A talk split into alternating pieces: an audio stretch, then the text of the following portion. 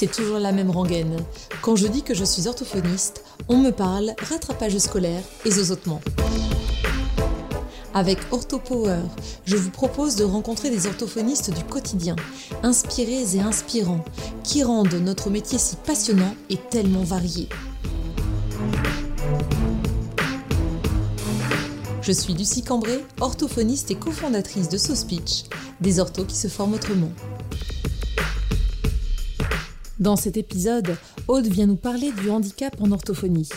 Elle nous évoque ici ce qui se joue dès sa première rencontre avec le patient porteur de handicap et ses parents, et le défi qu'elle se lance à chaque fois, restaurer la communication en partant du niveau de l'enfant. Bonjour Aude. Bonjour Lucie. Eh bien, je suis ravie que tu aies accepté mon, ma proposition, mon invitation à ce podcast. Je suis ravie, moi, excuse-moi, mais euh, je suis ravie parce que, que tu aies pensé à moi, euh, notamment dans, euh, dans, des, dans des cas de figure peut-être un peu particuliers de mhm. l'orthophonie. Et oui, on va l'évoquer, c'est vrai aujourd'hui, mais avec grand plaisir. Et c'est vrai qu'on doit préciser qu'on se connaît déjà depuis de nombreuses années on a eu l'occasion de travailler ensemble et on se voit régulièrement parce qu'on fait partie du même groupe de supervision euh, d'orthophonistes. Euh, et c'est vrai que je tenais à te euh, t'inviter dans ce podcast OrthoPower parce que justement, à chaque fois que tu évoques des, expériences, des, des cas, ben c'est vrai qu'il y a à chaque fois un, un échange, un partage très enrichissant. Et comme pour la plupart des intervenants d'ailleurs. Et je me dis, ça serait, euh, ça serait trop dommage de passer à côté de tes domaines de prédilection, parce que tu vas nous parler aujourd'hui du handicap. C'est bien ça? Absolument, oui. Le handicap, euh, pas de handicap particulier, et encore que, hein, euh, peut-être peut-être que ça va arriver, mais effectivement, le handicap en général, avec un grand H, mhm. avec tout ce que ça représente comme, comme difficulté, notamment dans la communication qui est tout à fait le, socle de notre travail, mhm. mais euh, dans la communication euh, orale et verbale, mais aussi dans la communication extra, en mhm. fait, et euh, la, la, communication dans le sens de la relation. Très bien. Donc un beau programme pour aujourd'hui. Est-ce que tu peux te présenter, s'il te plaît, Aude, pour les personnes qui ne te connaissent pas, bien sûr, les auditeurs? Voilà, alors donc je m'appelle Aude, effectivement, je suis orthophoniste, je travaille en libéral à Lille mm. et euh, je suis diplômée de 1991. Mm-hmm. Ça commence à dater un petit peu, ça ne me fait pas de moi une vieille ortho, je j'espère pas en tout cas, mais euh, voilà, diplômée de 91. Euh, j'ai fait partie de, de la première vague d'orthophonistes qui est sortie en quatre ans. Et comme j'ai redoublé ma première année, en fait, réellement, j'en ai fait cinq. Sur le coup, bon voilà, on accuse le, on accuse le coup. Et puis, en fait, euh, avec le recul, euh, cinq ans, qu'est-ce que c'est cinq ans, en fait, si ça nous mhm. permet par la suite de faire ce que l'on veut. voilà. Je suis arrivée dans l'école d'orthophonie, dans l'école d'orthophonie, euh, un peu un peu par hasard, je dirais, parce qu'en fait, moi, depuis le début, ma maman me disait toujours, toi, depuis le début, depuis que tu es haute comme trois pommes, tu nous dis, tu veux aider l'autre. Ah oui. Tu veux aider l'autre. Et euh, bah, voilà, il paraît. Et mm. j'ai conscience d'avoir dit ça plusieurs fois dans mm. ma vie, c'est sûr. Et euh, je me suis retrouvée à ne pas trop savoir euh, ce que j'allais faire. Hein. Je voulais aider l'autre, mm-hmm. mais du coup, j'ai passé un peu les concours d'entrée un peu paramédicaux, ah donc éducateur, sage-femme, j'ai fait aussi. voilà. Et puis finalement, je me suis tournée vers, vers l'orthophonie. J'avais fait aussi psychomote et ergo. Et je me suis retournée vers l'orthophonie parce que vraiment, je trouvais que c'était quand même au niveau euh, relationnel, ce qui nous permettait d'être le plus dans ce que j'avais envie de faire partager, mhm. à savoir la, relation, le langage, la communication euh, sous toutes ses formes. Tu avais déjà une conscience que euh, ça, ça, pouvait regrouper beaucoup de, de domaines, de pathologies et que ce Absolument. Pas ça, ça, a guidé mon choix, mhm. effectivement, en fait. Hein. Et je me souviens que, effectivement, je m'étais dit, bon, je veux pas me limiter à un domaine, je veux aider, mhm. mais je sais pas encore comment exactement. Et l'orthophonie me paraissait plus adaptée par rapport à ce champ d'intervention possible, de tous les possibles. Très bien. Et est-ce que tu peux euh, nous dire un petit peu euh, comment euh, se sont dessinés les domaines, tes domaines préférés, comment ont surgi tes envies en fait, hein, finalement? Est-ce que c'est en stage que tu as pu être confronté à certains domaines, certaines pratiques orthophoniques? Ou alors c'est ensuite en t'installant en libéral, tu t'es dit, ben là j'ai vraiment envie de, creuser tel domaine ou tel autre en fonction des, patients que tu as reçus, tout simplement Alors, ce qui me motive au fond de moi, c'est relever les défis. Mmh chaque, chaque nouvelle prise en charge, pour moi, j'estime que c'est un défi, c'est un challenge et, et, il faut que j'y aille. Et même si je ne vais pas loin, euh, dans, un, dans un projet, il faut que j'y aille. Quoi, mhm. Donc ça, pour moi, c'est un vrai, euh, un vrai challenge. Euh, lors de mes stages en deuxième année, de toutes mes années d'études, le stage que j'ai préféré, c'était le stage à la, à l'époque, c'était la pouponnière municipale à Lille. Et en fait, on y recueillait des enfants abandonnés. D'accord. Et en fait, rien que ça, déjà, moi, j'étais en deuxième année et c'était, ça m'a marqué énormément et j'ai dit, il y a pas, il mhm. faut que je fasse quelque chose. Et puis après, donc, ben, j'ai commencé à travailler somme toute, un peu euh, classique, euh, fraîche, euh, sortie de l'école, avec mmh. ce que je venais d'apprendre et, mmh. et, sans trop, trop, trop savoir. Et puis euh, petit à petit, ben, des demandes sont arrivées, mais sans que ce soit, euh, sans que je sois formée. Et euh, là, vraiment, j'ai décidé de relever des défis. Mhm. Et ma première première demande, c'était pour un enfant autiste. Et là, j'ai dit bon, je connais pas du tout, mais je vais me former, je vais essayer d'y arriver. Enfin, je vais voir. Mhm. Et du coup, et je me suis rendu compte, c'est la maman qui m'en avait parlé. Elle m'avait dit qu'au bout de six mois, pendant six mois d'affilée, avec son enfant, trois fois par semaine, j'ai fait des bulles Mhm. Parce qu'il réclamait encore des bulles et encore des bulles et encore des bulles. Et quand elle m'a fait prendre, cette maman, quand elle m'a fait prendre conscience de ça, moi j'en avais pas encore marre de faire des bulles, euh, je me suis dit effectivement, oui, effectivement c'est là qu'il faut que j'aille. Mhm. Et puis, il y a eu un événement dans ma vie qui a fait que euh, pendant tout un temps, j'ai été obligée d'arrêter de travailler, au moins pendant, euh, ça a duré trois mois, trois mois et demi. Mhm. Et euh, mes collègues de l'époque, on a eu une petite réunion de crise et je leur ai dit, voilà, dans tous mes patients, quels sont ceux que vous, vous pouvez assurer pour que les suivis ne soient pas complètement arrêtés et euh, je verrai pour les autres. Et euh, donc elles ont répertorié un petit peu tout ce qu'elles étaient à même de, pouvoir assurer en rééducation, mhm. langage écrit, langage oral, et tous les patients spécifiques sont mhm. restés un petit peu sur le plus spécifique entre guillemets, hein, mhm. sont restés un peu sur le côté. Et quand je suis revenue, je me suis retrouvée par la force des choses avec uniquement des cas euh, plus compliqués, mhm. des, handicaps lourds, euh, des surdités, euh, des troubles du raisonnement, des choses comme ça. Et là, mine de rien, je me dis que bah, cet événement, cet événement personnel a vraiment contribué. Et là, je dis merci la vie parce que parce que c'est vraiment là que je dois aller dans mon travail. Et, ça, j'en suis intimement persuadée maintenant. Tu sens que c'est ta voix, euh, c'est ton, c'est ton, ton chemin en tant qu'orthophoniste dans ce domaine. Euh, alors du coup, plus du handicap dans ces cas-là? Oui, oui tout à fait. Mhm. Plus du handicap, effectivement. Le handicap en général, et hein. plus spécifiquement sur certains, euh, certains handicaps. Mhm. Mais sur voilà, le handicap, elle est vraiment, effectivement, je dis que je sens que je suis là et, et je ne je n'envisage plus maintenant faire des rééducations plus classiques comme je le faisais avant, parce que, euh, premièrement, parce que pour moi, le challenge n'est pas suffisamment élevé. Mhm. Tellement j'aime, euh, j'aime avoir des choses un peu compliquées à, à... aller titiller. Oui. Et tu travailles en libéral, c'est bien ça, Aude? Je suis en libéral, mhm. oui. Avec une, euh, une patientèle qui n'est pas spécifiquement une patientèle de, cabinet libéral. On est bien d'accord. Mhm. Donc les, demandes euh, pour euh, avoir euh, un, tel nombre de patients qui, qui est plutôt qui a plutôt des, des, des, besoins euh, spécifiques euh, dans le cadre du handicap. Les demandes viennent d'où en fait? Est-ce que euh, ça, ça, vient Est-ce que c'est le bouche à oreille qui fait que tu as autant de, de, handicap dans, dans, tes patients? Maintenant, c'est devenu clairement le bouche à oreille. D'accord, oui, tout à fait. Mhm. Les parents me disent on a trouvé votre nom sur Internet ou alors c'est une maman qui m'a parlé de vous mhm. parce que vous avez déjà son enfant en rééducation, c'est une amie. Mhm. Je pense que dans ce milieu-là, plus que dans tout autre, les parents communiquent entre eux ils se donnent les coordonnées des, professionnels qui, mhm qui sont formés pour le faire. Après, euh, le fait que je me sois inscrite dans différentes formations complémentaires mm. et, et accepté de donner mon nom a fait qu'au début, ça, ça, a diffusé. Mais mm. maintenant, c'est clairement, clairement le bouche à oreille. D'accord.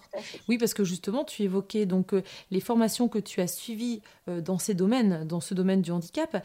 Est-ce qu'il y a des, des formations sur, par exemple, l'autisme, la trisomie, des formations très précises qui t'ont euh, qui ont encore plus réveillé ce, besoin de travailler avec ces patients alors, d'une manière générale, il y a effectivement euh, la formation en DNP mhm. hein, avec l'association La Joie de Parler. Ça, pour moi, ça a été une révélation. Une révélation, oui. Ah, oui. ah oui. Passer par le, passer par le corps, euh, je trouvais enfin une porte d'entrée différente mhm. par rapport à tout ce qu'on a pu nous apprendre de, de, de rééducation de l'articulation et autres. Ça, ça a été pour moi une révélation. Une autre révélation énorme, ça a été la formation Macathon. Oui ça, ça a vraiment été pour moi quelque chose aussi. Et euh, je signe tout le temps, mhm. même avec les patients qui ne sont pas sous Macathon, je signe tout le temps, tout le temps, tout le temps. Euh, par la force des choses, à travailler avec des personnes sourdes, je me suis plus ou moins, mais alors pas, pas formellement, mais formée au, à, la, à la LSF. Mhm. Hein, donc voilà, ça je commence aussi. Euh, tous les moyens un petit peu augmentatifs en fait hein, de, communication. Et sinon, une énorme, une énorme formation que j'ai faite, c'est la formation à la fois autisme et le pôle, donc autisme Asperger et le pôle, trisomie 21 mhm. avec Karine Bernard-Jomot. Mhm. Là, pour moi, là aussi, ça a été, euh, je me suis dit, c'est bon, c'est là que je dois aller. Ça, c'était vraiment les grandes, grandes formations pour moi. Du coup, je me suis tournée et j'ai fait les formations complémentaires avec euh, Dominique Runel sur la prise en charge du handicap lourd et complexe. Mhm. Et euh, très récemment, j'ai entamé le cycle de formation euh, Montessori mhm. avec Christine Nogarol pour vraiment pour moi, c'est ça clôture la, chose en fait. Mhm. C'est prendre l'enfant là où il en est, avec effectivement ses spécificités et avec les portes d'entrée très, très, euh, mhm. très précises. Tout à fait. Avec Je ne parle pas de tout ce qui est logicomate, vu que ce n'est pas du tout le but d'aujourd'hui, mais c'est trouble du raisonnement aussi. Oui, voilà, tout ce qui est trouble du raisonnement et euh, logico-mathématique, euh, tu, tu, ça, fait aussi vraiment partie de tes domaines de prédilection, en fait, hein, clairement, clairement. Absolument, ça, et maintenant aussi les troubles de l'oralité. Mhm. Mais là, le, propos d'aujourd'hui, c'est vraiment le, handicap. Tout à fait. mais tu fais bien d'évoquer parce que finalement, euh, c'est tellement riche euh, notre profession que euh, on, a l'occasion de se former dans tellement de domaines que euh, on ne peut que avancer. Si on a cette envie, cette curiosité de, se tenir au courant de ce qui se fait et des différentes approches, on peut aller euh, chercher euh, dans différentes formations, dans différentes façons de, d'amener les choses. Et c'est ça qui fait notre, notre richesse, je trouve.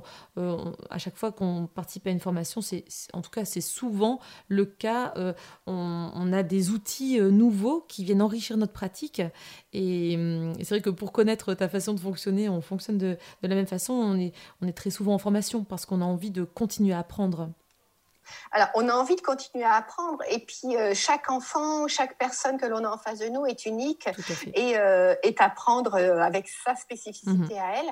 Et chaque, chaque prise en charge est un, est un défi, en fait. Et mhm. donc, du coup, il faut vraiment pouvoir être armé et avoir à sa disposition à la fois d'un point de vue théorique et d'un point de vue pratique, euh, énormément de, matériel, énormément de références mhm. auxquelles on peut se, fier et euh, aller chercher des, références pour pouvoir justement euh, intervenir avec tel enfant, puis avec tel autre et avec tel autre. Tout à fait.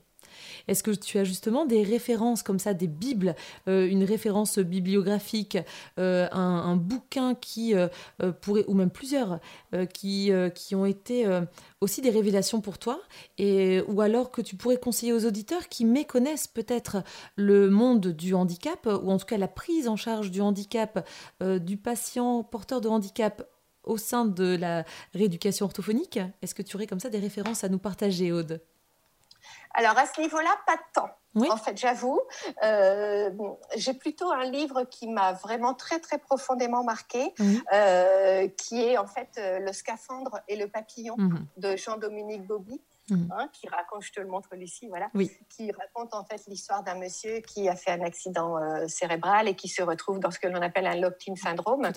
Et en fait, ce, ce, livre pour moi est très très très prégnant dans la mesure où en fait sous cet aspect-là typique de l'Octine syndrome, mhm. il raconte en fait l'incapacité qu'ont les, tous nos patients à pouvoir dire exactement ce qu'ils ont à dire.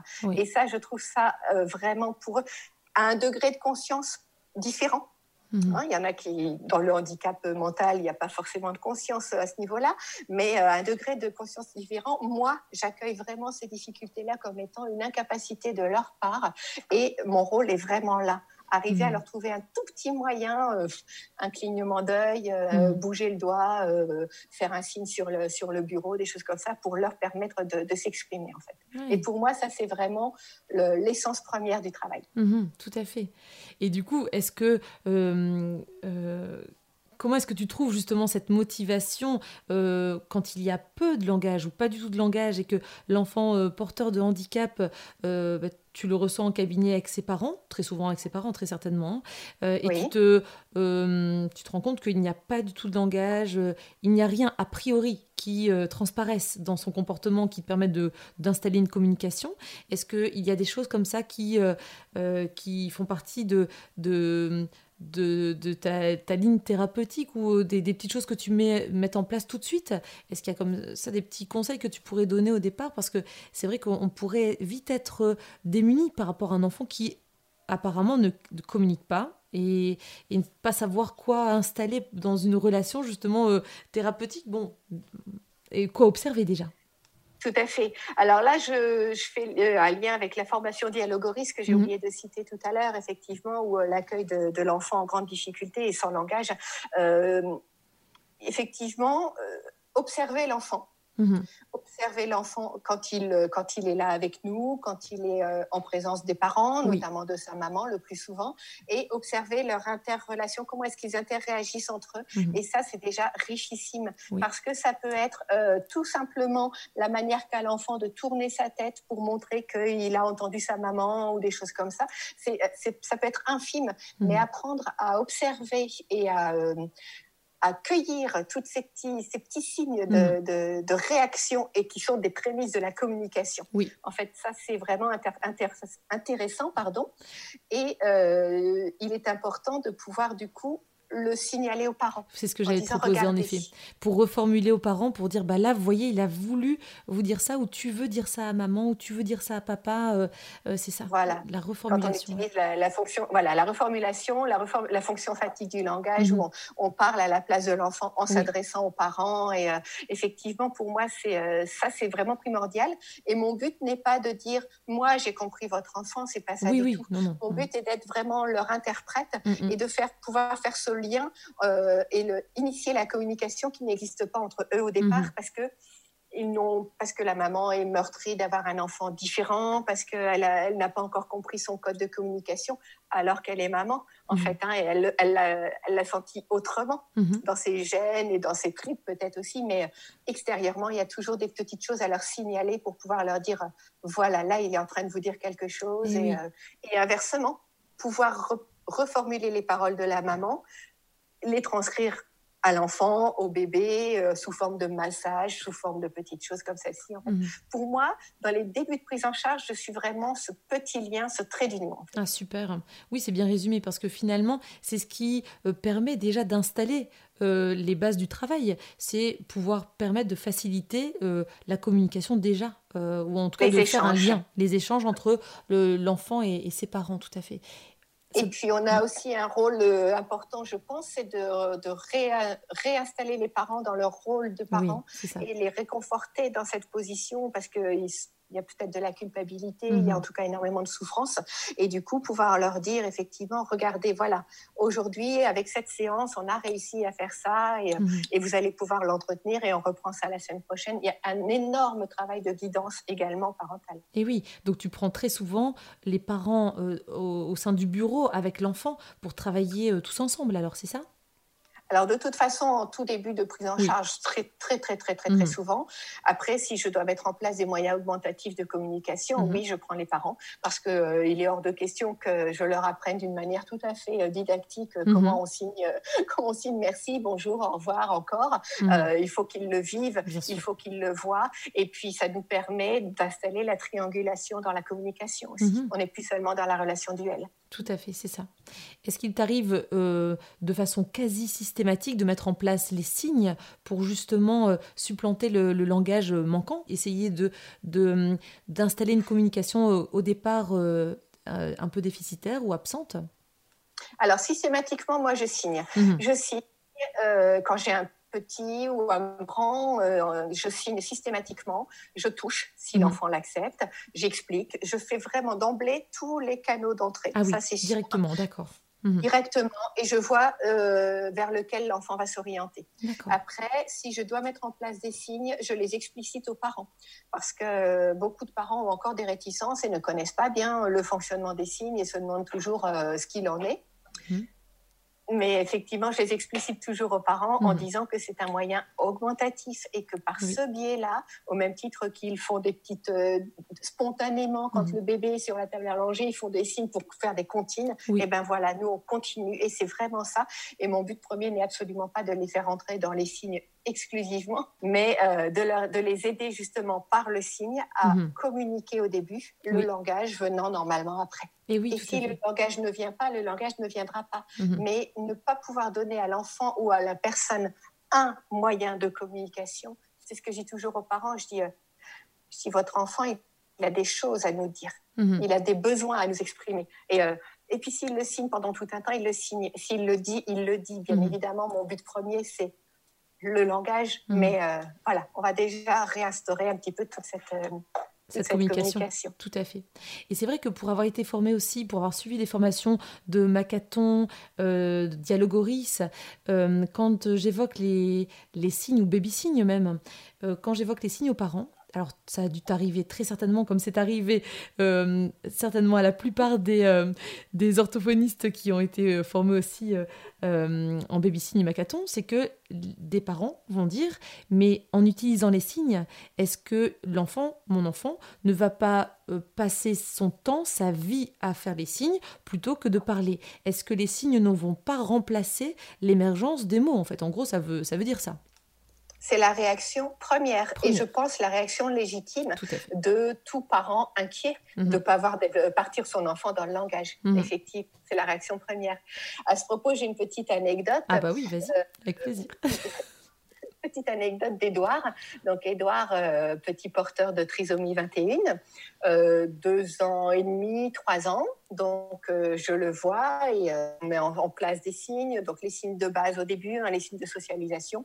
Bonjour, au revoir, merci, encore, des choses comme ceci. Et Edouard venait toujours avec sa maman. Et un jour, il est accompagné de son papa et le papa était très contrarié. Mhm. Et je lui dis, mais qu'est-ce qui se passe? Il me dit, ah, bah, Edouard, il signe plus. Ah, il ne signe plus. Ah, avec les difficultés pratiques qu'a un trisomique, on est bien d'accord, hein, mais euh, il ne signe plus. Je dis, ah bon, mais qu'est-ce qui se passe? Il me dit, bah oui, il signe plus, merci. Bon, ah. À cela ne tienne, j'entends la, j'entends la, la, requête du papa et euh, je mets Edouard en situation de devoir me dire merci. Je lui propose, je ne sais plus exactement, je lui propose quelque chose.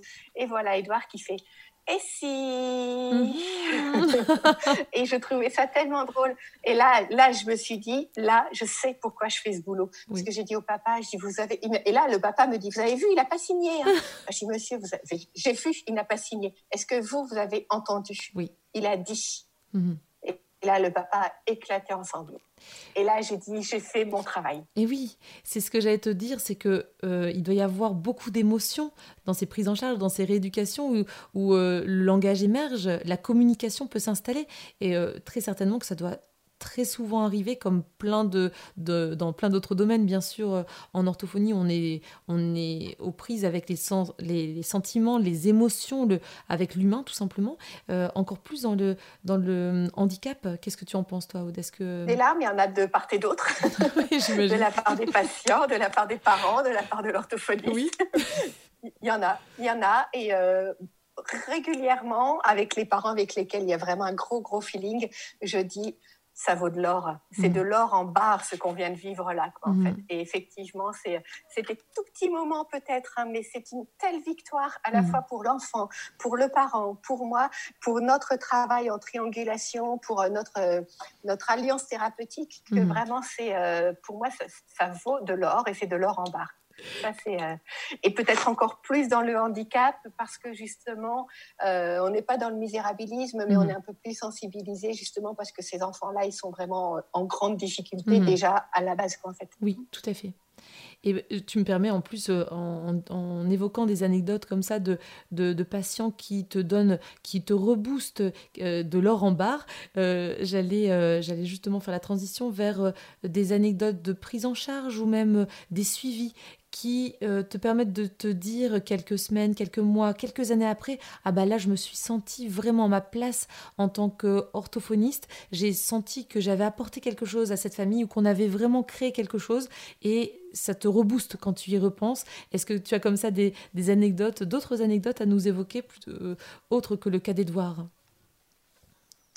Alors, bah, je dirais heureusement pour moi, dans ma satisfaction, je dirais presque tous les suivis, mmh. effectivement. Mmh. Ça, moi, tous les suivis, je me dis, quand j'y repense, alors ce sont des suivis qui, qui sont partis sur euh, de longues durées, mmh. hein, on est bien d'accord. Et du coup, euh, c'est ça, toute, euh, toute l'humilité de l'orthophoniste dans ces cas-là, c'est savoir reprendre un tout petit chouïa de progrès comme étant une victoire énorme. Parce que parce que dans le monde du handicap, on va pas, on passe pas du blanc au noir. Mhm. C'est euh, voilà, il y a tout, tout ça et puis on, dit, je dis souvent aussi aux parents, on ne va pas euh, de la cave au grenier en un seul pas, on y mhm. va, on s'accompagne et, et c'est petit à petit. Ça c'est vraiment très important. Alors euh, un suivi, alors un suivi, ben, je dirais, qui sort un peu du ah non, c'est dans le handicap aussi, c'est un suivi d'un enfant sourd. En fait, hein, un, petit, un petit sourd que j'ai suivi, donc là avec mon expérience, je l'ai suivi 18 ans. J'ai eu cet enfant euh, sourd, il avait neuf mois. Mhm. Il venait d'être dépisté sourd, il venait d'être appareillé. Donc là, on a commencé tout le début du suivi avec l'apprentissage des prothèses et tout ça. Les deux parents étant sourds, euh, l'enjeu était vraiment, euh, vraiment énorme pour cet enfant. Et puis, il y a eu un accompagnement sur toutes ces, toutes ces années. Donc, le, démarrage du langage, c'est ça qui est très, drôle, c'est que quand il s'est mis à parler, j'entendais mes intonations. Ah oui, ah c'est fou. Et en fait, bah, il n'entendait pas ses parents qui ne lui parlaient pas, en fait, hein, parce que sourd. Et donc, du coup, j'entendais, je me disais, ah, mais oui, il dit comme moi, là. Mes formulations, enfin, c'était très, drôle. Euh, donc, tout l'apprentissage, l'accompagnement, la rentrée euh, à l'école, euh, l'accompagnement. Pour cet enfant, je me suis formée au LPC. Donc, c'est vraiment tout un travail qui a été vraiment très, très, très, très long. Et voilà, maintenant, ben, il, a, il a 21 ans et il vient de passer sa deuxième année de prépa veto. Donc, euh, bon, je me mhm. dis qu'on a quand même une belle. Euh, voilà. Alors, à la base, c'est sûr qu'il était déjà très, très, très euh, performant, mhm. mais je pense que l'accompagnement, c'était au début cinq fois par semaine, hein, au tout, début, de parce que les parents étaient sourds. Mhm. Voilà. Et après, on est passé à trois fois par semaine, puis deux fois par semaine. Et donc, avec lui, j'ai une toute petite anecdote. En fait, je, on avait mis en place un, micro HF euh, à l'école, donc il était en grande section. Et euh, donc je l'accompagnais euh, au sein de l'école. Et puis à un moment, il y a eu la récréation et il est venu me voir en disant Va demander à Bruno, son instit, va demander à Bruno de couper le micro parce que Bruno était parti aux toilettes. voilà. Et là, tu as pu faire le relais aussi. Voilà, je ne suis pas allée aux toilettes des hommes, mais j'ai demandé à ce qu'on aille prévenir Bruno qu'il fallait qu'il coupe le micro. voilà, des choses comme mm. celle-ci. Dans un tout autre domaine, euh, ça a été la mise en place euh, avec un enfant, un jeune autiste, euh, la mise en place et l'apprentissage de signes de la LSF mm-hmm. à son chien, chien guide. En ah, fait, hein, les parents ont fait appel à l'école des chiens guides d'aveugles pour un chien, pour cet enfant, pour essayer de, de le canaliser un petit peu. Toi qui, qui travailles avec ton chien, mhm. tu vois un petit peu quel peut être l'impact. Tout à fait. Et euh, ça a été donc effectivement euh, apprendre, je rigole, mais apprendre cinq signes de base au chien oui. pour que l'enfant qui les connaît puisse signer avec lui, puisse communiquer. Mhm. Et ça a été le jour de la remise du chien. Donc cette, la remise du chien a eu lieu au cabinet avec les, les caméras de FR3 et tout ça tellement c'était. Ah, euh, et là, je me dis, ça, c'est mm. vraiment. Euh, c'est quelque part, ça déborde un petit peu le champ de l'orthophonie que l'on a euh, initialement dans nos têtes. Mm-hmm. Et en fait, c'est pour moi, c'est mon mon ADN d'orthophoniste. Ah oui, oui, tout à fait. Et puis c'est tellement enrichissant. On, dépasse l'orthophonie classique euh, et en même temps, euh, je pense que dans tous les domaines, on peut euh, un peu sortir de, l'orthophonie classique. De toute façon, ce podcast, il est fait aussi pour découvrir, surtout fait pour découvrir que l'orthophonie, c'est pas que du zozotement, c'est pas que des troubles articulatoires, c'est pas que des, ce ne sont pas que des troubles du langage écrit ou du langage oral. on a vraiment une palette de, domaines, une multitude de, de, de, prise en charge, de rééducation et de, de pathologies euh, pour lesquelles on peut aider le patient. Euh, et c'est ça qui en, fait, qui en fait la richesse, en effet. Tout à fait. Et je pense qu'il faut vraiment, euh, on apprend à se connaître en travaillant comme ça, et en même temps, il faut se connaître pour travailler comme ça, parce qu'on ne peut travailler dans, dans, des domaines bien, bien spécifiques que euh, qu'avec ses tripes en fait. Mhm. J'ai, euh, je faisais part d'une d'une collègue en fait formatrice en bégaiement, mhm. qui je lui disais, je mais comment tu fais avec tous tes patients bègues Parce que moi, personnellement, c'est ma limite. Moi, les bégaiements, mhm. je, ne, je ne sais pas. Mm. Et euh, elle me disait, donc je lui ai dit, mais comment tu fais avec tous tes patients bègues Et elle m'a répondu, mais comment tu fais avec tous tes patients avec handicap? Mhm. C'est ça, parce qu'on ne se rend pas forcément compte, mais euh, quand on, est euh, bien dans, dans, dans, ses domaines préférés, voilà, parce que euh, loin de nous l'idée de, de, dire qu'on est spécialisé, mais force est de constater que dans nos prises en charge, si on est plus à l'aise dans un domaine, on va peut-être avoir plus de, de rééducation dans ce domaine-là. même si on, accueille, on essaie d'accueillir tout type de, de domaines au sein de nos cabinets en libéral. et c'est vrai que tant qu'on on, se sent bien là-dedans, on, ne se rend même pas compte qu'on a tendance à avoir plus de, de, de, cas dans ce domaine, justement. Mm, mm. C'est ça, c'est ça. Mais euh, effectivement, il faut être intuitif quand on travaille dans des domaines comme cela. Et euh, on est très intuitif et à des moments, je, je me dis, oh, mais comment est-ce que j'ai fait pour penser à ça, pour mettre en place ça? Alors qu'en fait, je l'ai fait spontanément et naturellement dans mon travail. Mmh. Et si on travaille dans un domaine que l'on maîtrise moins, que l'on aime moins, euh, moi personnellement, je suis beaucoup moins créative et du coup, je ne mmh. peux pas faire euh, passer tout ce que j'ai vraiment envie de faire passer. Oui, tout à fait. Et puis je pense qu'il y aurait très vite de l'ennui et euh, l'impression que, que l'on va au travail et qu'on subit sa journée alors que c'est davantage euh, pour te connaître du coup personnellement. Euh, j'ai l'impression que c'est, et je le sais que c'est euh, plutôt tu vis ta journée avec avec tout ce que ça comporte et la plupart des orthophonistes fonctionnent comme ça. C'est que on, a des hauts des bas parce qu'on on accompagne vraiment les, patients et c'est pas juste je donne un exercice à faire, le patient le fait et le soir je rentre chez moi et, et c'est tout. C'est vraiment un, un, partage justement très très enrichissant et, et beaucoup d'émotions souvent. Beaucoup d'émotions et un partage qui va quelquefois et vraiment et souvent plus loin que le simple partage professionnel, en fait, mmh. effectivement. Mais moi, je vole quand je vais travailler le matin. Mhm. Je, ma journée va être difficile parce que je sais que quelquefois c'est. Euh, mais j'y vais, euh, j'y vais, mais euh, je vole tellement je suis contente d'aller mhm. d'aller faire ce que j'ai à faire. Quoi. C'est mhm. vraiment. Et c'est. Mais je le prends pas comme étant un fardeau et une charge en disant je dois aller le faire, je dois faire ce que j'ai à faire. Non, je le fais parce que j'y crois profondément. Oui. Alors c'est très bien aussi que tu évoques le fait que ça peut parfois outrepasser ou dépasser la sphère professionnelle. c'est c'est vrai qu'il peut y avoir aussi un écueil euh, par rapport à, au fait qu'on est tellement investi dans les rééducations que finalement on se laisse parfois miner par des situations qui sont dramatiques ou alors qui nous ont coûté tellement d'énergie, on s'est senti phagocyté. Qu'est-ce qui t'aide comme ça à observer une sorte de euh, et effectuer une sorte de distanciation parfois qui est nécessaire pour que tu restes pleine d'énergie euh, et, que tu arrives à faire quand même la part des choses entre euh, ton métier et ta vie personnelle? Alors, je relativise beaucoup. Euh, sur le coup, euh, des choses comme celle-ci, effectivement, on en vit euh, très, très fréquemment. Et sur le coup, ça m'atteint. Et après, je me dis, bon, j'essaie d'y réfléchir en me disant peut-être que, voilà, c'est à l'instant T, il s'est passé ça. Mhm. Comment est-ce que j'ai réagi? J'essaie de repenser à ça. Et après, je, je, relativise beaucoup. Je prends beaucoup de recul. Mhm. Mais sinon, tu, tu évoquais en, en introduction le fait qu'on se connaisse, notamment par le groupe de supervision.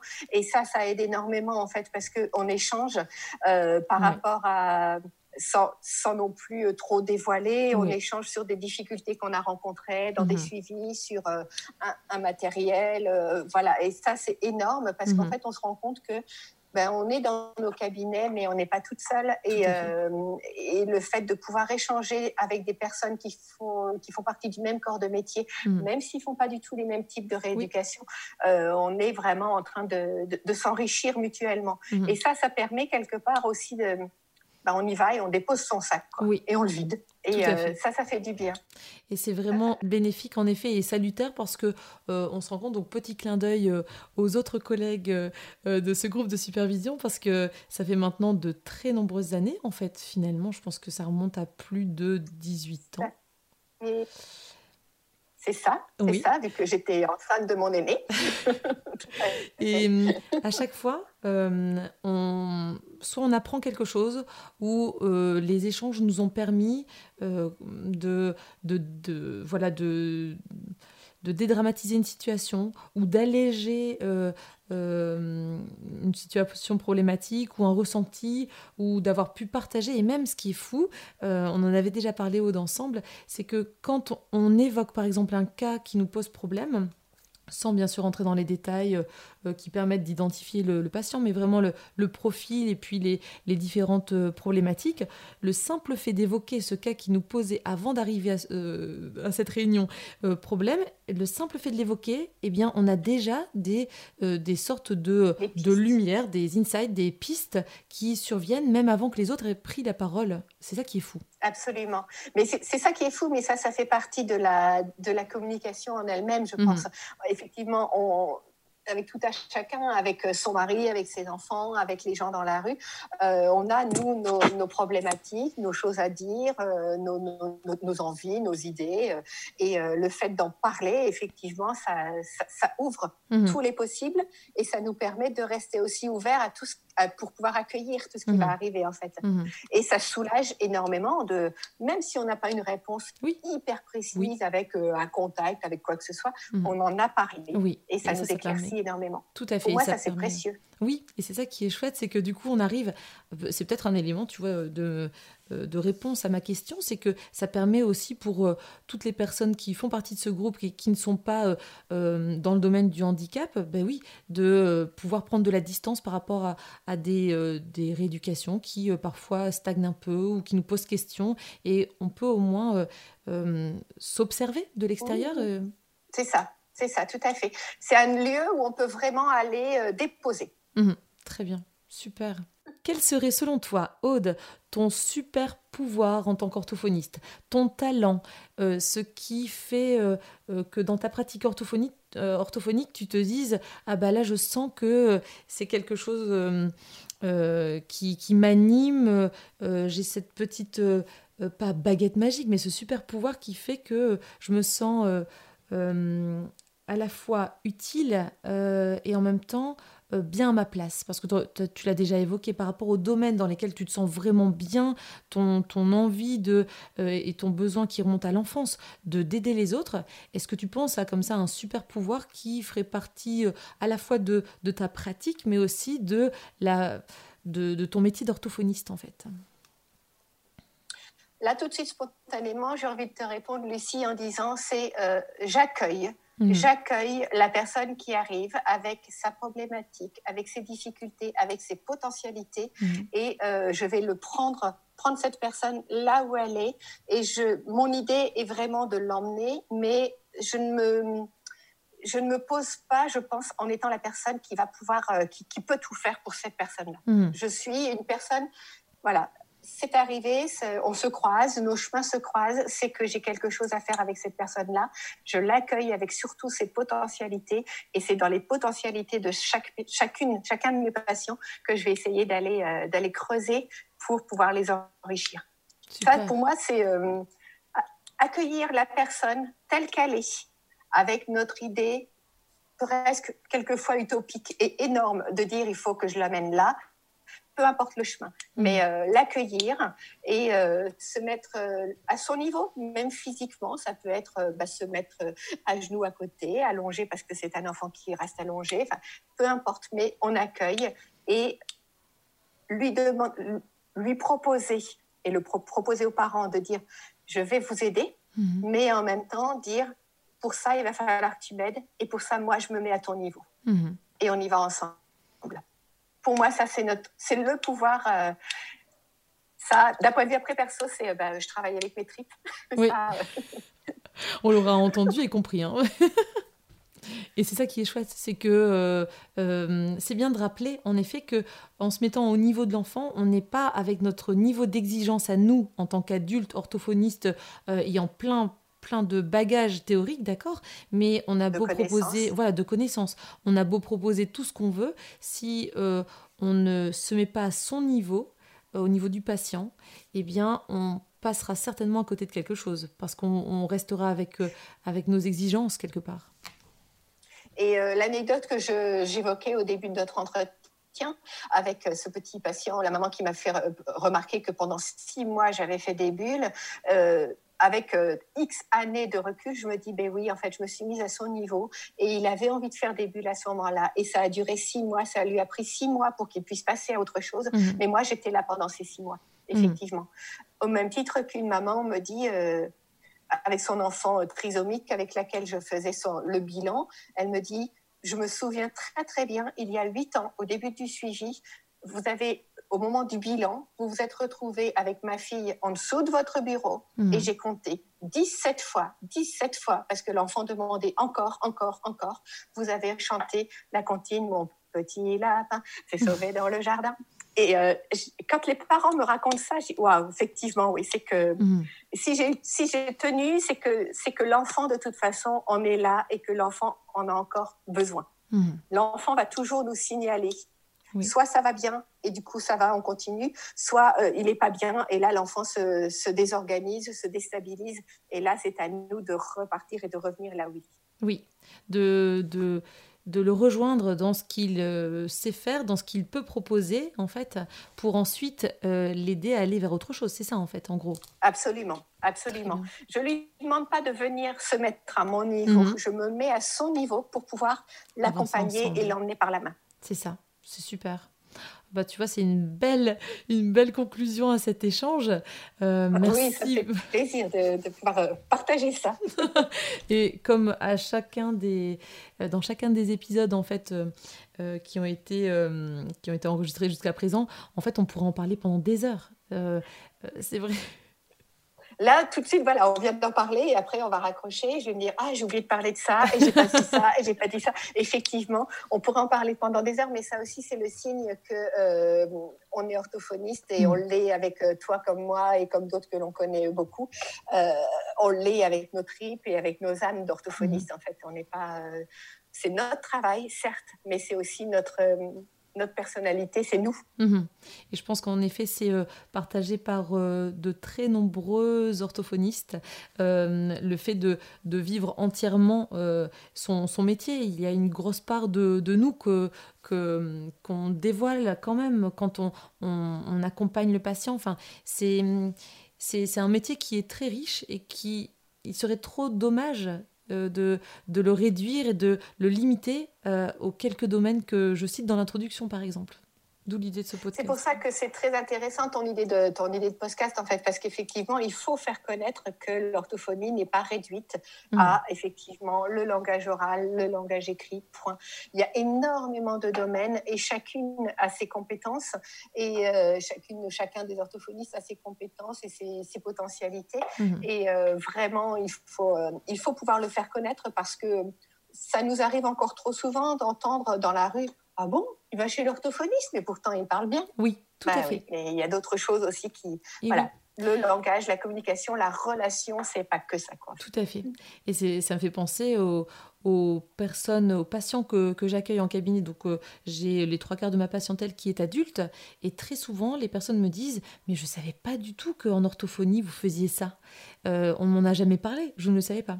Alors, j'ai toujours tendance à dire Peut-être que nous, on n'en parle pas suffisamment non plus. Peut-être euh, on ne peut pas juste en vouloir aux, personnes de cataloguer quelque part l'orthophonie euh, aux troubles articulatoires et aux troubles de langage écrit, très certainement.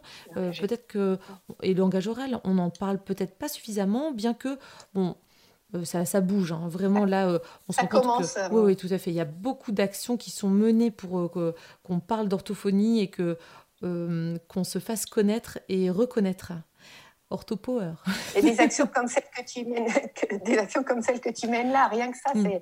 ça contribue à faire bouger les choses. Mm, et il faut effectivement, il faut entre guillemets vulgariser mm-hmm. cette, cette, profession et, et, euh, et montrer que c'est une profession richissime et que effectivement, euh, si on a autant de domaines euh, de, de, de, possibilités de travail, c'est parce que il y a autant de richesse dans, la, dans les humains oui. et que du coup, on, doit, on peut travailler dans chacun de ces domaines-là. Tout à fait. Qui ont trait à la parole, oui, euh, le langage, oui, la communication d'un point de vue plus large. Et donc là, on peut accueillir tous les âges, euh, toutes les, euh, tous les profils, et on, est, on est bien, bien loin des quelques domaines euh, très souvent euh, évoqué du coup. En tout cas, merci beaucoup, mille merci à toi Aude d'avoir apporté ta pierre à l'édifice pour faire connaître et reconnaître notre cher métier si passionnant. Donc je t'envoie plein de bisous. Merci beaucoup. C'est moi qui te remercie Lucie.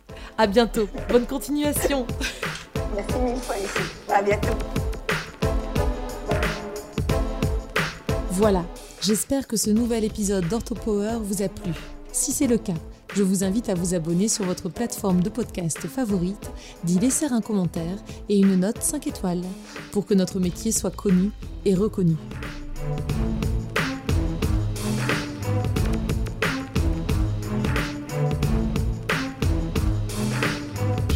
Orthopower